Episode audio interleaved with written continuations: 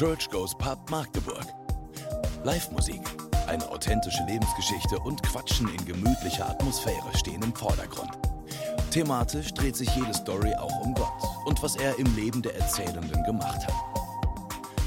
Kurz gesagt, Church Goes Pub ist für alle, denen Sonntagmorgen zu früh, Kirchenbänke zu hart und Predigten zu theoretisch sind. Herzlich willkommen zu Church Goes Pub, heute am 10. Januar äh, mit dem Thema Geschätzt. Wir haben als Gast Rocco ähm, zu Besuch. Ich freue mich sehr, dass wir hier wieder sein können. Diesmal in, einer, in einem anderen Raum in der Villa, aber immer noch auf dem bequemen Sofa, was wir auch vom letzten Mal noch kennen.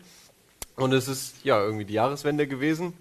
Ich meine, man kann ja grundsätzlich noch rückwirkend frohe Weihnachten wünschen und äh, frohes neues Jahr wünschen wir euch als Church Goes Pub Team. Rocco bestimmt auch. Selbstverständlich. Äh, wir haben mal geguckt, es ist inzwischen unser siebter Termin, den wir nicht normal in, einem, in einer Bar durchführen können. Und ist jetzt die Frage, ich sehe das immer noch so ein bisschen als eine Übergangslösung oder wir als Team auch mit den Technikern da hinten. Es ist immer noch irgendwas, was nicht normal ist, aber es wird immer normaler und ja, ich hoffe trotzdem, dass wir irgendwann wieder in die Bars können und ihr auch aus den, die jetzt irgendwie vielleicht zu Hause sitzt, ähm, in den Bars dabei sein könnt. Genau, äh, Jan sagt das sonst auch immer so schön, finde ich. Nehmt euch irgendwie was Leckeres zu trinken, was man sonst vielleicht auch im Riff oder im Kartell sich gekauft hätte. Vielleicht was zu essen und dann hoffentlich ein ähnlich bequemes Sofa, auf dem ihr dann zuhören könnt. Ihr könnt auch dieses Mal wieder beim YouTube-Livestream Fragen stellen. Das heißt, ihr könnt ähm, dort drunter, wo ich auch schon eine Frage gestellt habe, die schreiben und dann sehe ich das hier auf meinem Handy ähm, und kann die dann auch stellen. Ansonsten stelle ich viele Fragen auch an Rocco, nachdem er uns was aus seinem Leben erzählt hat und ähm, ja, werde ihn auf jeden Fall löchern, dass der hier nicht mehr so in der Ecke sitzt, sondern äh, ich ihn ein bisschen aus seiner Komfortzone raushole. Ja, was gibt es sonst noch zu sagen? Ähm, wir freuen uns, dass ihr dabei seid und sind auch heute wieder begeistert über die Technik, wie das funktioniert hat. Und ich würde dann einfach mal ähm, anfangen, dich vorzustellen. Sehr gerne. Ähm, das ist Rocco. Ich kenne Rocco jetzt auch schon ein paar Jahre, immer mal, mal mehr, mal weniger, durch Magdeburg und seitdem ich hier wohne. Ähm, und jetzt äh, bin ich gespannt, was du jetzt erzählen hast. Ich glaube, ich werde dich auch nochmal heute viel neu kennenlernen von ein paar anderen Seiten. Ähm, ja, das Erste, was ich jetzt aber dachte, also ich probiere mir immer zu überlegen, was sind gute Fragen, wie man jemanden vorstellen könnte. Bin gespannt. Aber kürzlich hast du nach einer Säge gefragt in äh, WhatsApp-Gruppen hier in der Gegend. Und Ja, jetzt wollte ich dich hier offiziell vor laufender Kamera fragen, was hattest du denn vor mit dieser Säge? Also, durch Corona äh, habe ich momentan mehr Zeit, unter anderem auch neue Hobbys auszuprobieren. Und ich bin auf das Hobby gekommen, äh, mit Holzschnitzen anzufangen, unten im Keller. Okay. Und ich hatte mir ein paar Holzstücke besorgt, äh, die jetzt noch nicht so richtig passten. Und weil ich da jetzt nicht unbedingt äh, mit so einer kleinen Fitzelsäge ran wollte, die ich bei mir noch zu Hause hatte, äh, habe ich mich äh, in unserer Gruppe mal nach einer normalen Säge erkundet. Und hast du schon eine bekommen? Äh, mittlerweile habe ich leihweise eine bekommen, ja. Okay. Und ich erinnere mich, du hast mich noch nach Olivenholz gefragt, wo ich Äh, dir noch genau. gar nicht darauf geantwortet habe, aber das kriegst du auch noch von mir. Wunderbar, danke. Ähm, ich dachte eigentlich, es hätte vielleicht was mit, zu, mit eurem Kleingarten zu tun, Mhm. weil ihr habt doch jetzt relativ neuen Kleingarten. Erzähl doch dazu noch mal vielleicht ein bisschen was. Genau, ähm, fünf äh, Leute und ich, wir haben zusammen einen Garten gepachtet, Okay. ähm, wo wir uns demnächst äh, im Frühjahr oder ab dem Frühjahr ein bisschen austoben wollen. Und ja, wir haben da auch einen recht geräumigen Werkzeugschuppen Okay. äh, und auch einige Bäume äh, auf dem Gelände, die da jetzt nicht unbedingt bleiben sollen, weil sie keine Frucht mehr bringen. Und ihr habt dort keine Säge in dem ganzen Kleingartenverein? Äh, doch, aber viel mehr als Äste kriegt man damit nicht mehr durch. Also das ist alles nicht so brandneu, was wir da haben. Okay. Ja, ansonsten erzähl vielleicht noch sonst, was machst du, wenn du nicht im Garten bist oder nicht gerade an Holz schnitzt und warum ist es bei dir jetzt so, dass du durch Corona mehr Zeit hast? Also ich mache momentan eine Ausbildung zum Kaufmann für Tourismusreisen und Businessreisen. Und der ein oder andere hat es vielleicht mitbekommen, wir sind momentan nicht so sagenhaft beschäftigt durch äh, die Reiseeingrenzungen durch Corona. Äh, deswegen bin ich nur von 10 bis 13 Uhr im Büro und habe darüber hinaus äh, viel Zeit. Dadurch kommen so die Hobbys zustande. Ansonsten lese ich gerne viel, äh, gehe auch verstärkt spazieren Okay. seit des Lockdowns und treibe nebenbei auch ein wenig Sport und probiere mich halt in auch kleineren äh, handwerklichen Hobbys.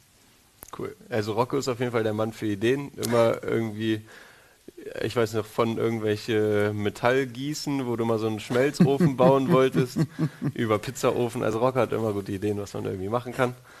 Deswegen bin ich auch äh, zuversichtlich, dass die nicht langweilig wird. Aber Definitiv nicht. trotzdem irgendwie jetzt krass. Man hört ja immer, dass viele Branchen davon betroffen sind, aber du kannst wirklich auch aus erster Hand sagen, ne, ihr seid stark betroffen jetzt von den, wie die Situation gerade ist, oder? Äh, ja, allerdings, äh, unser Unternehmen äh, ist so mittelständisch und fällt so in keine der beiden Kategorien, also so klein, dass es unbedingt Unterstützung braucht und so groß, dass es unbedingt äh, zum Markterhalt gerettet werden muss.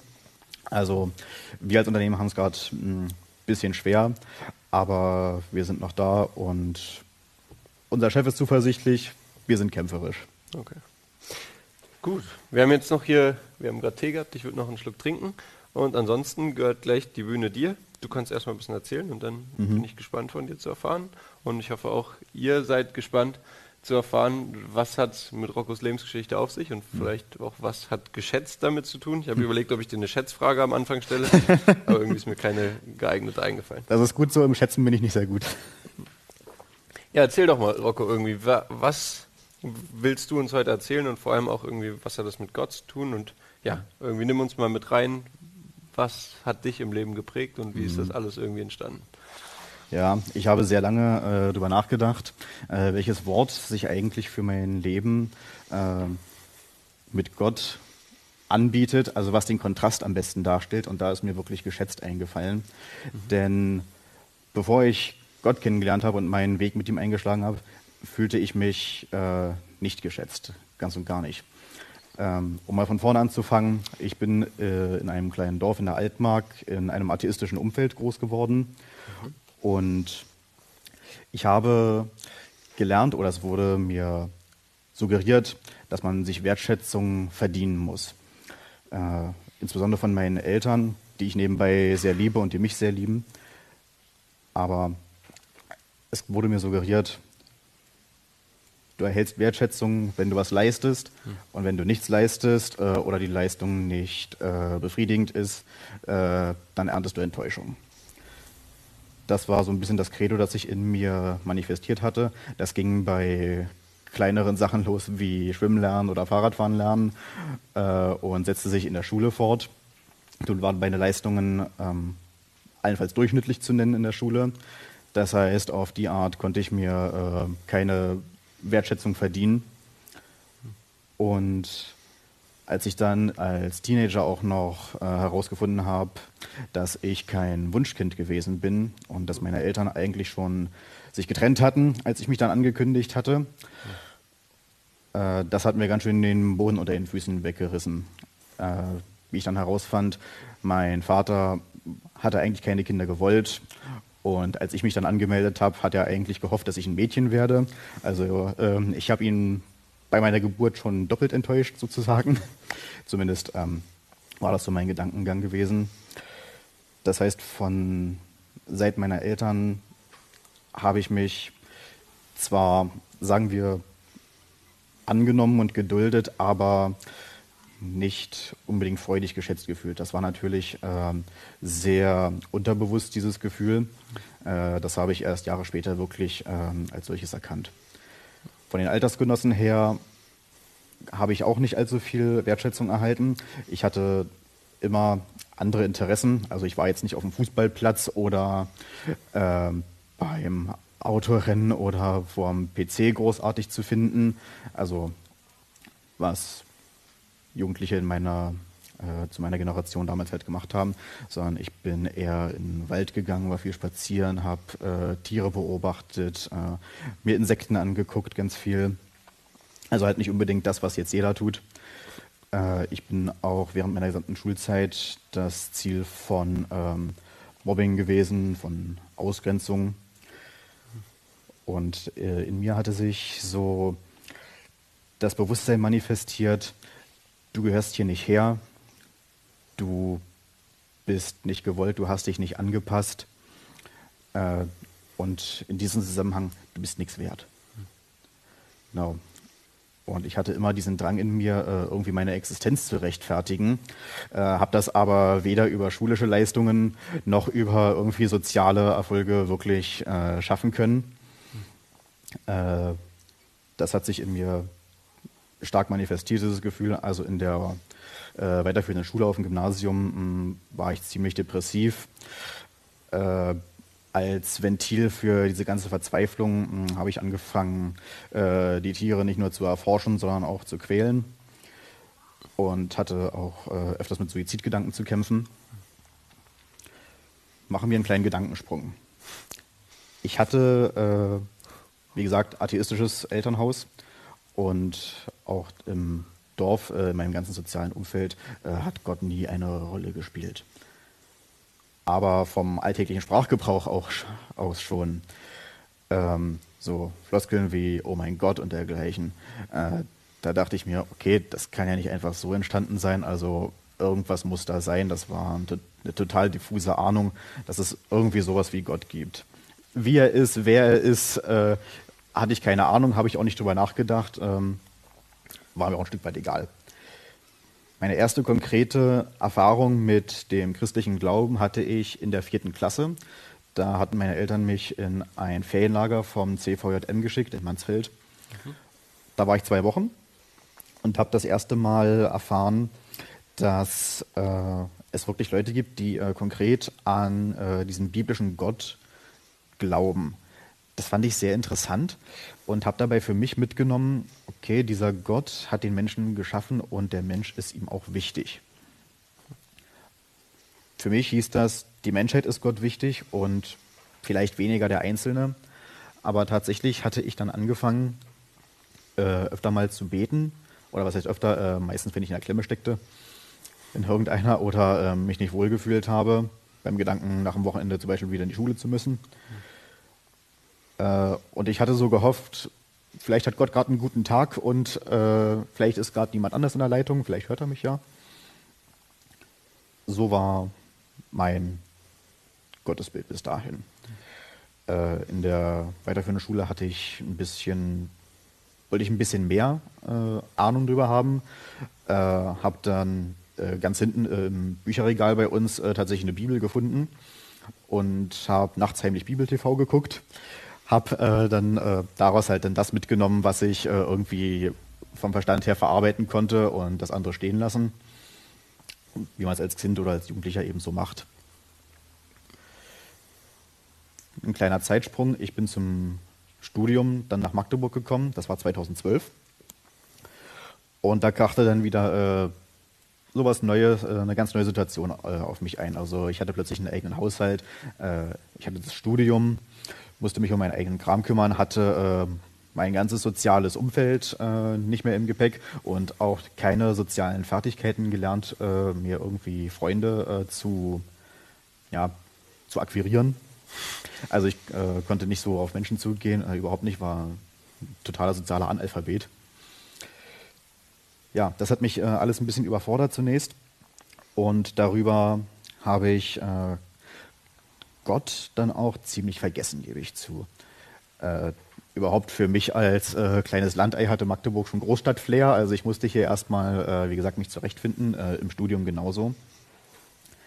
Aber die Probleme, äh, die sich in mir hochgestaut hatten, äh, dass ich mich unerwünscht gefühlt habe, dass ich mich selbst nicht mochte, das habe ich ja nicht zu Hause gelassen, das habe ich mit mir genommen. Ich habe mich recht zeitig äh, im Semester, im Wintersemester äh, 2012-13 äh, zum Studiengangwechsel entschlossen und bin dann auch nicht mehr zur Uni gegangen. Und in meiner Wohnung äh, bin ich dann ziemlich vereinsamt. Äh, das war teilweise ziemliche Härte. Mein Rekord war tatsächlich zwei Wochen, dass ich nicht vor die Tür gegangen bin. Äh, ich habe versucht, ähm, soziale Interaktionen so ein bisschen zu kompensieren mit Online-Games, mit sozialen Medien und äh, ich habe auch viel Pornografie konsumiert. Ich hatte Selbsthilfebücher mir zugelegt und mir so Selbsthilfevideos bei YouTube immer reingezogen, um irgendwie von diesem ähm, Trip runterzukommen, dass ich mich selbst nicht mochte. Das hatte ich schon erkannt als Problem, aber wie kommst du da jetzt weg? Aber dieser ganze Selbsthilfekram hat mir jetzt nicht wirklich geholfen.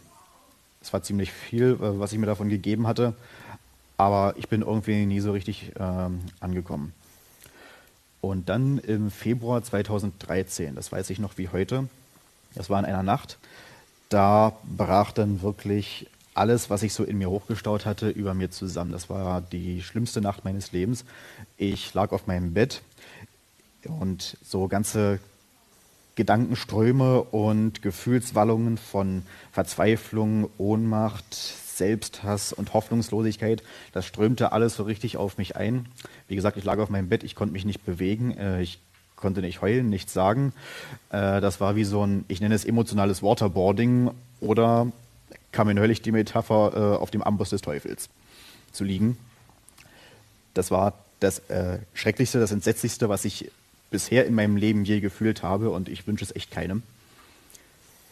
Gefühlt habe ich da eine Stunde gelegen und immer wieder hatte ich ernsthaft in dieser Situation den Wunsch, meinem Leben ein Ende zu bereiten, einfach um da rauszukommen.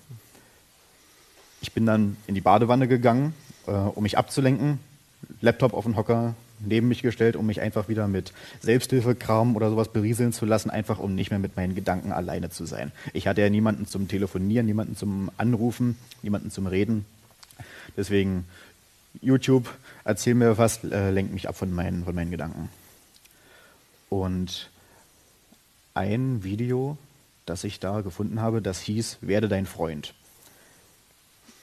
Fand ich gut, hat mich angesprochen, habe ich laufen lassen, mich in der Wanne zurückgelegt, äh, zurückgelehnt und gehofft, was kommt.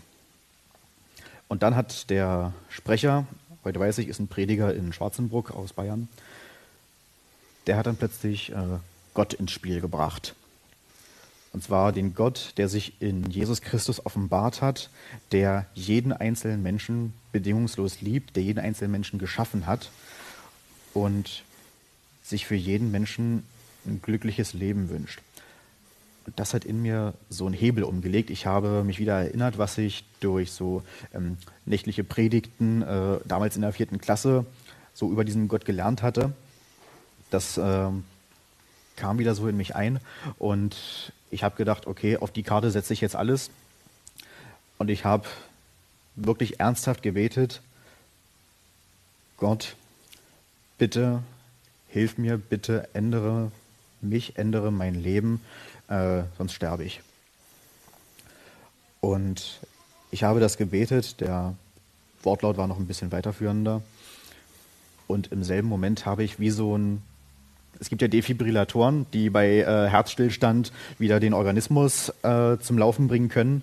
Und so ein ähnliches Erlebnis hatte ich es war wie so ein lebenserweckender Stromstoß, der in mich gefahren ist. Ich hatte plötzlich Frieden, ich hatte plötzlich Freude und das war ein Gefühl äh, einfach des, des Geschätztseins, des Wertvollseins. Ähm, man stelle sich vor, man ist umringt von seinen allerbesten Freunden am, an seinem eigenen Geburtstag und die lassen einen hochleben. So ähnlich äh, hat sich das, so beflügelnd hat sich das angefühlt. Und äh, ich saß da in der Badewanne, äh, ich habe geheult vor Freude und habe äh, gedankt wie noch nie zuvor in meinem Leben. Das, äh, in dieser Nacht hat Gott äh, mich gerettet in vielerlei Hinsicht. Das war so mein Bekehrungserlebnis, äh, aber da wollte ich natürlich nicht stehen bleiben. Ich habe mir das ähm, viel durch den Kopf gehen lassen, äh, habe dann Tage drauf auch äh, teilweise ein bisschen gezweifelt, äh, als dann so das Emotionale ein bisschen verklungen war. Aber ich wollte, ich wollte mehr. Ich habe wieder angefangen, mir pre verstärkt Predigten, gerade auch von diesem äh, Prediger, Heinz Trompeter heißt er, anzuhören. Der hatte ähnliche Videos gebracht. Und ich bin, ich habe dadurch Boden unter die Füße bekommen. Äh, ich fühlte mich als Mensch gewollt und bin dadurch auch sozial viel stärker aufgetaut, weil ich nicht mehr mit dem Gefühl äh, des Unerwünschtseins äh, in, auf Menschen zugegangen bin, sondern einfach so wie ich war. Es war noch längst nicht alles gelöst, was sich in mir angestaut hatte, aber die Grundhaltung war erstmal äh, wieder gut. 2013 habe ich dann auch im Sommer ähm, meinen ersten richtigen Freundeskreis kennengelernt. Äh, keine Christen, aber ähm, super Leute, die habe ich halt kennengelernt und ein paar davon gehören auch heute noch zu meinen allerbesten Freunden. Meinen Glauben oder den Anfang meines Glaubens habe ich dann ein Jahr lang allein gelebt, habe versucht, Bibel zu lesen äh, und habe aber gemerkt, für Wachstum brauche ich Gemeinschaft jetzt in die Kirche zu gehen, da hab, hatte ich ein bisschen sehr starke Hemmungen vor, äh, weil ich da ein bisschen vor, vorurteilsbehaftet war. Äh, was habe ich also gemacht? Ich habe erstmal bei Facebook geguckt, ob es vielleicht noch andere Christen in Magdeburg gibt. Hätte ja sein können, dass ich nicht der Einzige bin. habe dann äh, tatsächlich die Vitamin C-Gruppe gefunden, äh, Christen in Magdeburg. Bin über die dann äh, in die Skala-Gemeinde gerutscht äh, bin da einfach mal hingegangen mit jemandem zusammen, der auch eine Gemeinde gesucht hatte. Und von der Skala-Gemeinde aus dann in die SMD, in die Studentenmission Deutschland, die halt auch äh, eine Gruppe in Magdeburg hat. Und da habe ich das erste Mal so richtig geistliche Heimat gefunden.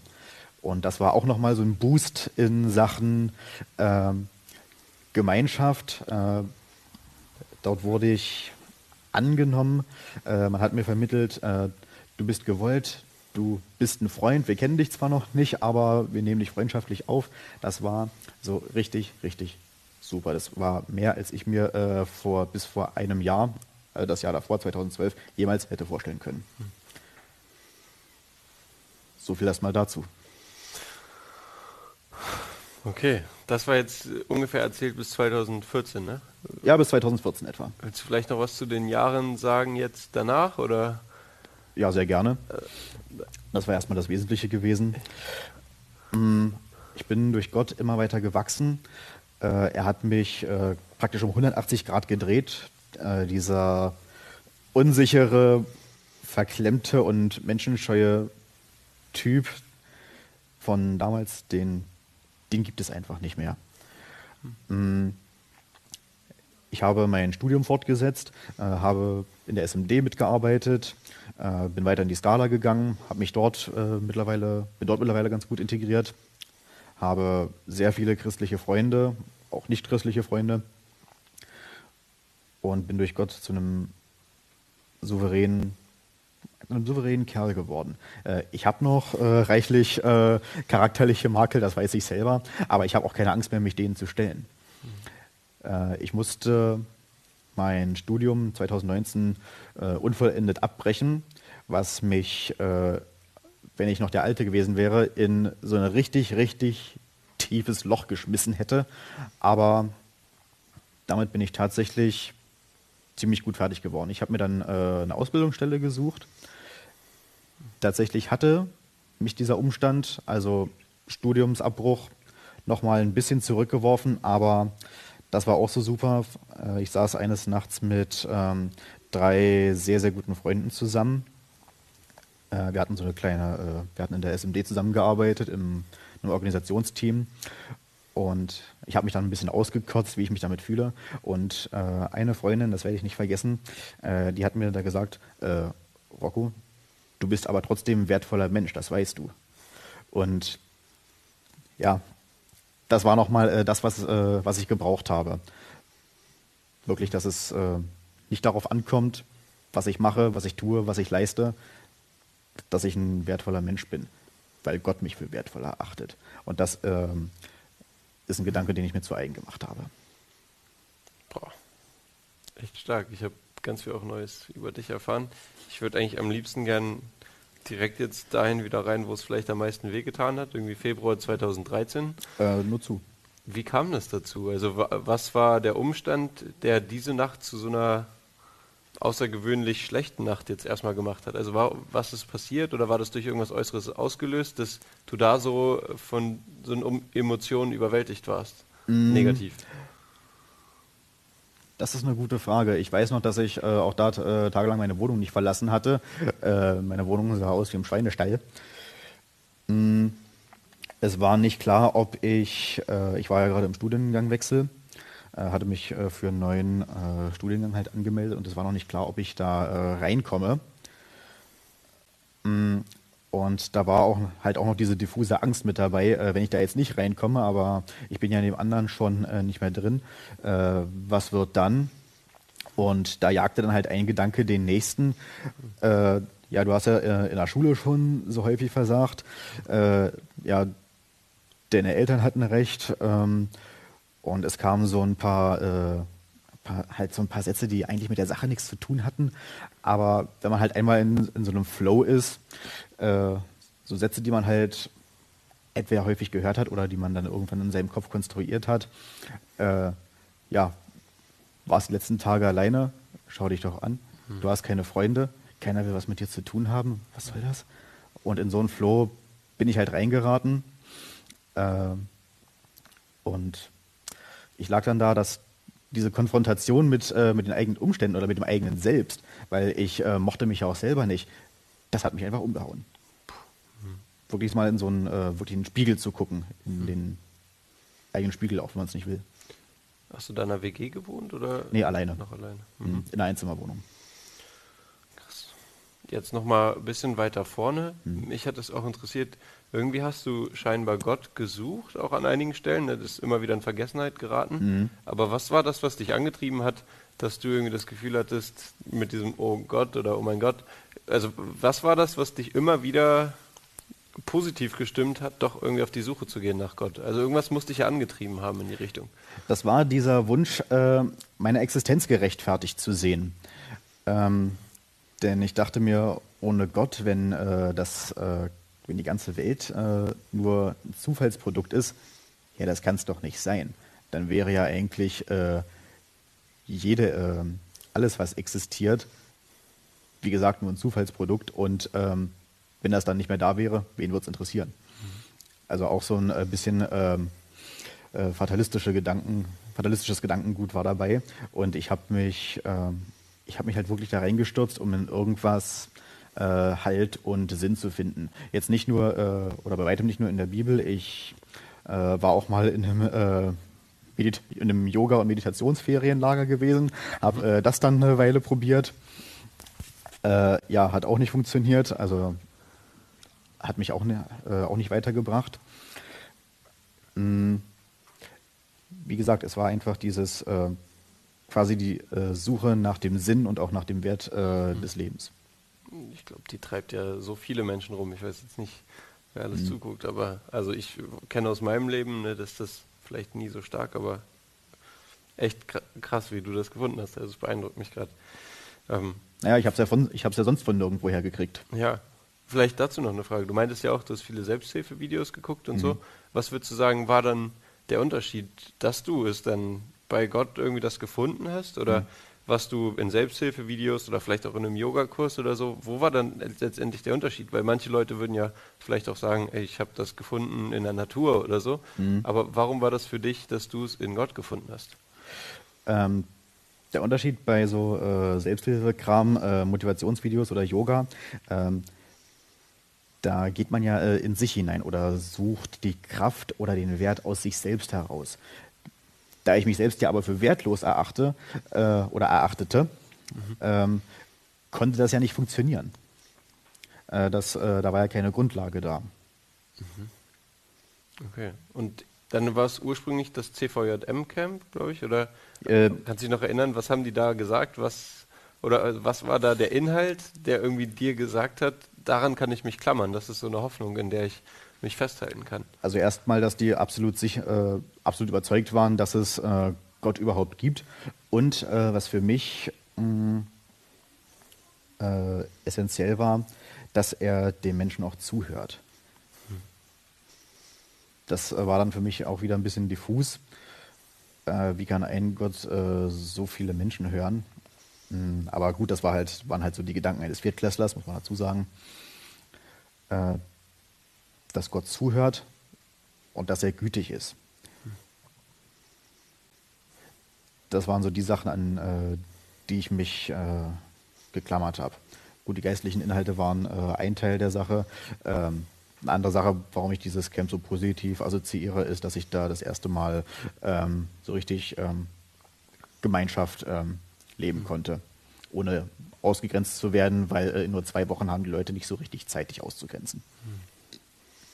Hast du da irgendwie jetzt auch rückblickend Kannst du sehen, woran das gelegen hat? Also warum war das so, dass du so viel mit Ausgrenzung auch konfrontiert wurdest? Oder hast du teilweise jetzt auch wieder mal Kontakt gehabt mit Menschen von damals? Ist das einfach so ein pubertäres Mobbing gewesen? Oder?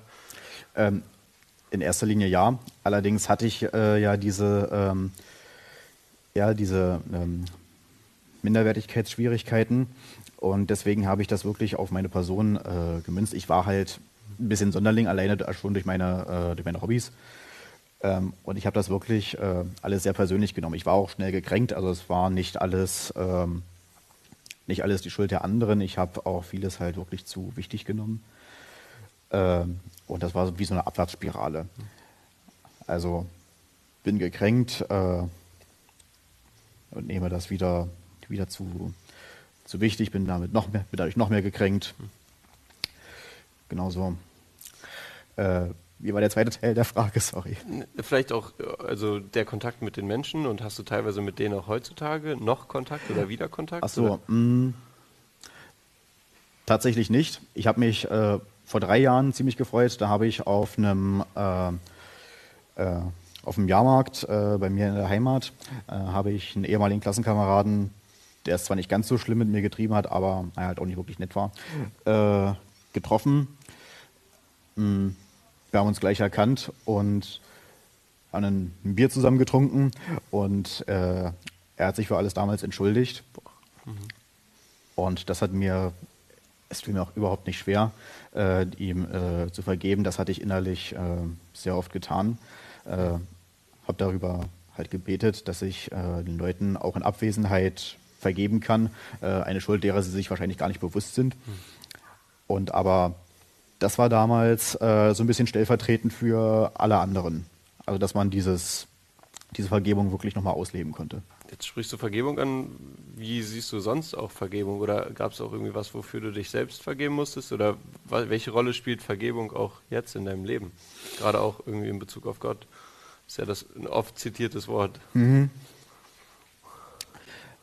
Ähm, also ich finde Vergebung ausgesprochen wichtig, äh, aber ich gebe mir auch Mühe, dass ähm, ich Dinge gar nicht erst so auffasse, dass sie vergeben werden müssen. Äh, ich bin bereit, immer das, äh, das Beste von den Menschen zu denken. Und wenn ich mich irgendwie ungerecht behandelt fühle oder dergleichen, dann, äh, wenn es mir für geboten erscheint, also zu, zugunsten der anderen Person, äh, wie sie mit Leuten umgeht, dann spreche ich das an. Wenn es aus einer Laune heraus ist, äh, das sieht man ja in der Situation manchmal, dann spreche ich es nicht an. Und dann fällt es mir aber auch nicht schwer, äh, die Person trotzdem weiter zu mögen. Mhm. Oder sie zumindest nicht nicht zu mögen. Okay. Mhm. Wie sieht irgendwie dein Gespräch jetzt mit Gott aus? Du meintest irgendwie, du betest dann oft oder gehst wahrscheinlich spazieren. Mhm. Wie erlebst du Gott jetzt heutzutage in deinem Leben? Also ist das immer noch die Quelle, aus der du dich wertvoll fühlst? Äh, ja, absolut. Ähm, ich bekomme zwar ziemlich viel äh, Wertschätzung äh, von Freunden entgegengebracht, aber äh, was ich begriffen habe, ist, dass es darauf nicht in erster Linie ankommt. Hm. Tatsächlich, wenn ich jetzt ähm, mir vorstelle, dass ich gar keine Freunde hätte, angenommen, ich würde irgendwo anders hinziehen und äh, hätte da jetzt nicht so niemanden. Tatsächlich ist Gott meine primäre Quelle, äh, der, der Boden, auf dem ich stehe, der Felsen praktisch. Und ich erlebe Gott, indem ich Zeit mit ihm verbringe, in, in der Ruhe, aber auch in der Natur. Ähm, wenn ich spazieren gehe, äh, im Oktober war ich in Albanien, herrliche Bergwelt, äh, wunderbare Natur, die man äh, hierzulande kaum sieht, alles unberührt und dieses, es ist einfach so wunder, wunderschön. Ähm, und da fiel mir dieses, ähm, dieses Psalmwort ein, Herr, die ganze Schöpfung preist dich. Und so, so erlebe ich Gott auch, dass er äh, so viel Schönes geschaffen hat. Und dann äh, habe ich auch noch das äh, Insekt gefunden, was das äh, sehr bildlich äh, ausdrückt, die Gottesanbeterin. Dort vor Ort in Albanien. Mhm. Gerade als ich, äh, als ich das, das gedacht habe an diesem Psalm. Krass, ja. Ähm, jetzt vielleicht nochmal ein bisschen zurück. Ich glaube, mhm. also ich habe ja selber oft auch Gespräche mit Menschen. Ich habe das Gefühl, viele Menschen oder auch ich manchmal, mhm. wir haben alle irgendwie in uns von der Gesellschaft geprägt, dieses Denken, ich muss was leisten, mhm. dann bin ich was, dann bin ich was wert. Und ähm, der Druck auch, der von anderen Menschen kommt. Was würdest du jetzt anderen Menschen auch raten, die vielleicht genau wie du vor einigen Jahren in der Situation waren, sich ihre, ihren Wert selber erarbeiten zu müssen? Mhm. Was würdest du aus deiner Erfahrung auch raten, wie jetzt der beste Weg ist, um eben einfach diese bedingungslose Liebe, von der du ja letztendlich redest, irgendwie auch für sich zu erkennen? Das ist eine etwas schwierige Frage. Äh, ich kenne diese Leute nicht, aber was ich erfahren habe, ist, dass man klar, äh, wenn man was leisten möchte, soll man das auf jeden Fall tun und zwar so gut wie man kann. Aber man sollte mit ähm, Erfolg oder Niederlage nicht den eigenen Wert in der Situation in Frage stellen. Ich kann nur jedem raten, äh, wenn du dich in irgendeiner Form wertlos fühlst oder nicht geliebt oder nicht angenommen oder schwach, dann setz dich meinetwegen in die Badewanne oder woanders hin, wo es wirklich schön bequem ist und bitte Gott, dass er dir da raushilft. Hm. Mehr kann ich dazu erstmal nicht sagen. Hm. Meinst du vielleicht, ich weiß nicht genau, wie er hieß, Heinz von Peter oder so? Heinz Trompeter. Heinz Trompeter. Wie die, wie die Trompete. Okay. Hast du da vielleicht ein Video, wo du sagst, hey, das sollte man gucken? Genau das, was du vielleicht geguckt hast? Oder? Äh, ja, wenn man in so einer Situation ist wie ich damals, dann ja, das Video heißt äh, Werde dein Freund. Ich glaube, das gucke ich mir auch mal an. Also hört sich. Kann, ich ich kann es nur jedem empfehlen, wirklich. Für mich auch interessant an. Oh Mann, jetzt überlege ich echt, was, ja, wie man irgendwie da noch mehr rausholt, aber ich finde es einfach tief beeindruckend und ich denke auch anderen Menschen geht es so, äh, wie du da den Wandel geschafft hast, weil ich glaube auch eben auch ganz viele Menschen dann in diesem Selbstmitleid und in dieser Abwärtsspirale einfach ihr Leben lang gefangen sind. Also es ist so schön zu sehen und wenn ich jetzt berichte, die letzten paar Jahre, die ich dich kenne, da ähm, konnte ich bis jetzt noch nicht erahnen, was da eigentlich hintersteckt. Ja, mhm. Deswegen war das für mich auch sehr schön. Danke. Ähm, eigentlich hattest du vorhin auch noch eine Maske auf, da wollte ich dich noch fragen, was stand da drauf? Psalm 141, Vers 3 habe ich gelesen. Äh, Hat ja, eine besondere Bedeutung für dich, oder? Ähm, ich fand, das passte, passte einfach sehr gut äh, zu dieser Maske, denn der lautet, äh, Herr, stelle eine Wache vor meinen Mund und behüte das Tor meiner Lippen. Sagt ja eigentlich aus, äh, Herr, lass mich aufpassen, was ich sage, aber ich glaube, das lässt sich auch äh, ganz gut auf äh, Viren und Bakterien anwenden. okay, ja. Stark. Ähm, und du hast noch eine Frage mitgebracht, die du den Zuschauern stellen wolltest, glaube ich. Ne? Ähm, oder wir probieren das jetzt bei Church Goes Pub immer mehr einzuführen, mhm. ähm, dass man nach, nach selber eine Frage hat, über die man reflektieren kann. Ja. Willst du dazu schon mal kurz was sagen? Ja, äh, kann ich gerne tun. Für mich steht fest, dass jeder Mensch einen Wert hat, den er in erster Linie dadurch erfahren hat oder erfahren kann, äh, dass er oder sie von Gott geschaffen ist. Denn kein Mensch existiert, ohne dass Gott das möchte. Und darum äh, habe ich mich für die Frage entschieden, weißt du, warum du wertvoll bist? Okay. Ich habe gerade noch mal gesehen im Live-Chat auch. Hm. Ich komme gleich wieder zurück auf deine Frage. Ja. Ich finde die sehr wichtig und ich werde die Frage auf jeden Fall auch mitnehmen. Ähm, aber es kam noch die Frage, warum du dein Studium abbrechen musstest. Ob du dazu vielleicht noch was sagen kannst. Ähm, ja, äh, ich war in den ersten Semestern ein ziemlich fauler Hund. Äh, ich habe es ja selber gesagt, das Großstadtflair hat mich ein bisschen ähm, überwältigt und ich hatte sowieso, wie ich schon erzählt habe, äh, sehr viele Päckchen mit mir rumzutragen und das Studium ging in den ersten äh, Semestern ganz schön unter.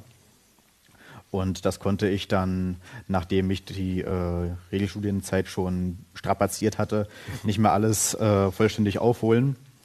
Äh, ich würde mal sagen, die Uni und ich haben uns dann einvernehmlich getrennt. okay. Ja. Okay. Dazu, ich will, weiß nicht, willst du noch irgendwas sagen, wo ich vielleicht gar nicht hätte nachfragen können? Oder denkst du, das bildet schon ganz gut ab, was du eigentlich erlebt hast? Ich denke, ich habe alles gesagt, was wichtig ist. Okay. Stark. Sonst ähm, kann man ja auch im Nachhinein noch uns Fragen stellen im Live-Chat. Mhm, selbstverständlich. Man, wir können die auch weiterleiten an Rocco. Ähm, genau, und sonst steht die Frage im Raum, ob du weißt, ja, warum du wertvoll bist. Ich stelle mir die Frage auch. Ähm, und so ja, würden wir uns verabschieden. Ähm, ich bedanke mich erstmal ganz herzlich bei dir, Rocco. Der Zuschauer hat es je nach Kameraperspektive vielleicht schon gesehen, dass hier was liegt. Ich hoffe, du hast es noch nicht gesehen. Das ist ein Dankeschön an dich.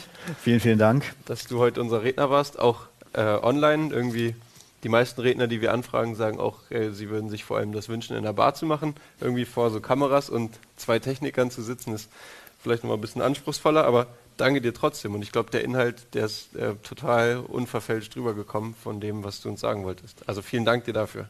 Danke, dass ich hier sein durfte und es hat mir auch eine Menge Spaß gemacht, mit dir zu, mit dir zu reden. Da können wir gleich noch weitermachen. Für dich bleibt die Frage, weißt du, warum du wertvoll bist? Ich nehme sie auch mit nach Hause, gucke mir vielleicht mal das Video an und bin in erster Linie dankbar, ähm, ja, wie sich dein Leben zum Positiven gewendet hat. Glaub mir, ich auch. Ich glaube es ja. Die nächste Veranstaltung haben wir am 7. Februar. Sei mit dabei. Ähm, ich bin kein Prophet, aber ich schätze mal wieder ja, als Livestream hier digital aus der Villa Wertvoll. Und ich meine, was wäre ein besserer Ort aus dem Sunrise-Projekt hier, wo ja wirklich auch der Name Villa wertvoll ist, um eben genau so einen Inhalt rüberzubringen, wie du den Wert gefunden hast, ähm, den Gott dir zuspricht. Ja, in dem Sinne, euch noch einen schönen Sonntagabend und ähm, ja, liebe Grüße von Rocco und mir hier auf dem Sofa. Es war mir eine Freude. Macht's gut. Danke dir fürs Zuhören. Bis zum nächsten Mal. Weitere Informationen findest du auf Facebook, Instagram oder im Web unter md.churchgoespub.de.